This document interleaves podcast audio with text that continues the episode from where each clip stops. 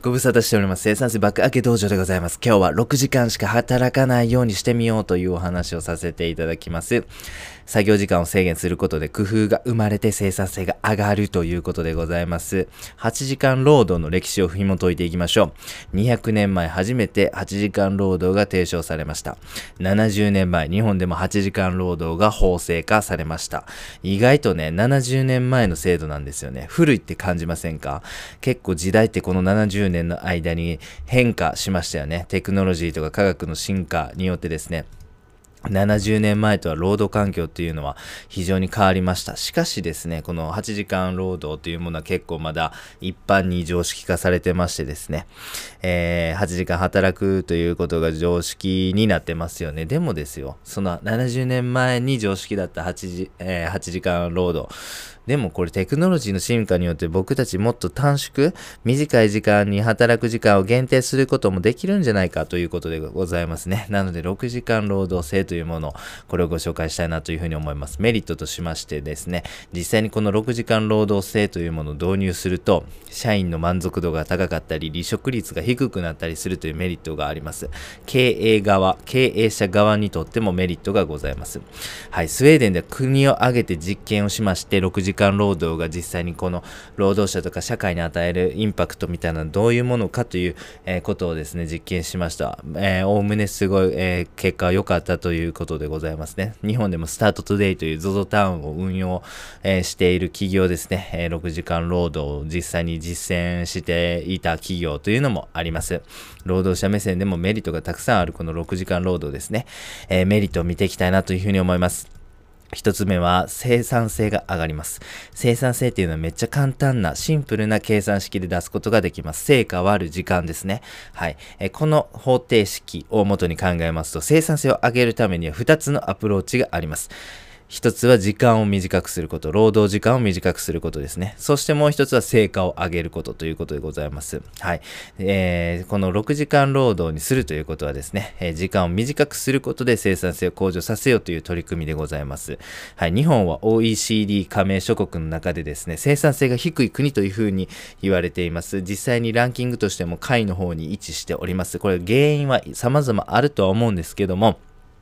やはりこの労働時間が長いというのが日本社会の特徴だというふうに思います。えー長く働いてるやつが偉いというか、まあなんか、えーあいつは頑張ってるよねというふうにね、えー思ってしまう、まあそういう文化みたいなものございますよね。なんかこう、できる人に限って定時でそそくさと書いていく。あいつはなんか、いけすかんやつやなとか、あいつなんか努力してる感じせえへんみたいな、こう、風潮みたいなのがあるのが日本だというふうに思うんです。対してですね、えー生産性が高い国としてですね、えーランキング上位を占めるのは北欧諸国でございますね。なぜ北欧諸国の労働時間が短くて生産性が高いかと申しますと、これはもうシンプルなんですね。彼らは働く時間が少ないんです。だから生産性が高いんですね。えー6時間労働。基本8時間働いてたところを6時間にすることによって生産性が自然と上がります。2つ目のメリットは工夫が生まれるということでございます。Google ではですね、えー日々の成果を10%アップするということではなく10倍アップさせようということを考えて取り組んでいるそうなんですね。はい。皆様の生活に置き換えて考えていただきますと、皆様の、えー働く時間同じで、えーその成果の10倍をですね、えー達成せなあかんってなったらですね、これは大変なことですよね。そんなこと達成できんのかと、ちょっとやる前から諦めてしまいそうになるんですが、実際そういうものを課されると、人というのはどうすれば達成できるんだろうかというふうなことを考え抜くようになるそうなんです。そして実行しなければならないという責任感も生まれるそうなんですね。なので実際にこの Google ではですね、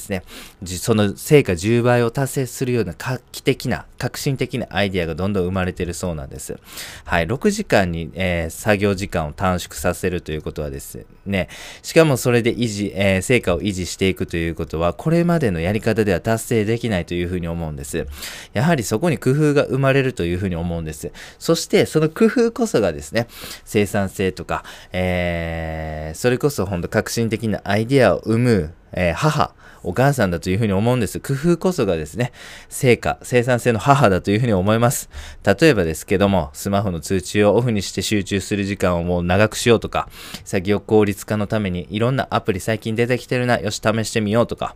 えー、Python でなんか自動化できひんかなとか、あと、まあ、タバコ休憩って意外とバカにならないよね。よし、じゃあタバコをやめてもう健康も、えー、達成しちゃおうみたいな感じでございますね。はい。えー、時間を短くする。でも成果は同じ量を出さないといけない。そういう時に初めて工夫というものが生まれる。しかもそれを達成しないと、えー、迷惑が周りにかかるという状況だとですね、頭の働きっていうのも、えー、すごい活性化するというふうに思いますね。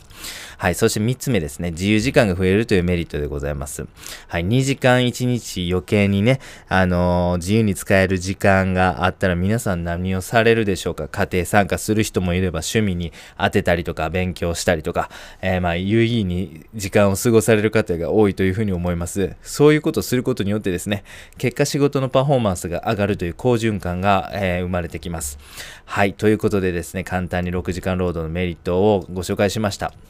ぜひですね、フリーランスとか独立されてたりとか、もしくは会社を経営されてる方というのはですね、積極的に、えっ、ー、と、働く時間を短くするというアプローチをしてみてください。はい。その、えー、そうすることによってですね、あ、便利なこんな、えー、ソフトがあるな、アプリがあるな、よし、じゃあこれをやってみよう。なんかこういう生産性向上テクニックがあるみたいやから、え会社で取り入れてみようとかね、日々の生活の中でこれやってみようみたいなこう工夫が生まれるわけですよね。それの積み重ねというものがですね、やっぱり北欧諸国に代表されされるような生産性の高さにつながっていくというふうに思います。もしあなたが会社員、サラリーマンであって、8時間労働というものが、まあ最低でも8時間働くということが義務付けられているような環境であってもですね、えー、自分の心の中で2時間前、就業時間の2時間前までに仕事を終わらす、つまりまあ6時間労働ですね。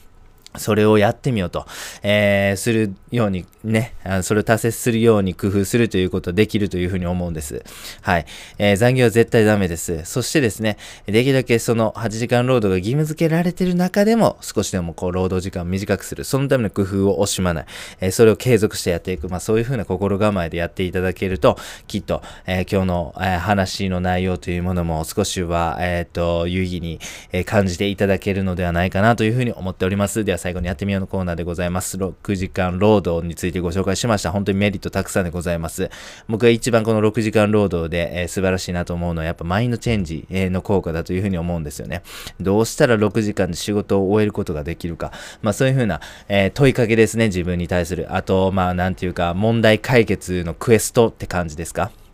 そこを考え始めることからいろんなこと、工夫が始まっていくというふうに思うんです。まさにここがスタートなんですよね。人間ってやっぱり必要性がないことってできないというふうに思うんですよ。ダイエット成功してへん人っていうのは別にダイエットする必要ないからということなんですよね。まあ、ダイエットせえへんかったらほんまに大切なもんがなくなるってなったら人間って、え全然努力しなくてもダイエットできるというふうに思うんです。やっぱ人間っていうのは必要性がないと、え行動できないというふうに思うんですね。はい。どうしたら6時間で仕事を終えることができるかっていう必要性性を僕たちは強引に作り出すことができますね。えー、作業する時間を短くすることで。それによってですね、このクエスト、ゲーム、問題解決の必要性というものが生まれてきます。それをですね、楽しみながら、えー、解決していってみてはいかがでしょうか。本当に効果たくさんあるというふうに思いますんで、気になる方はぜひやってみてください。本日は以上です。ありがとうございました。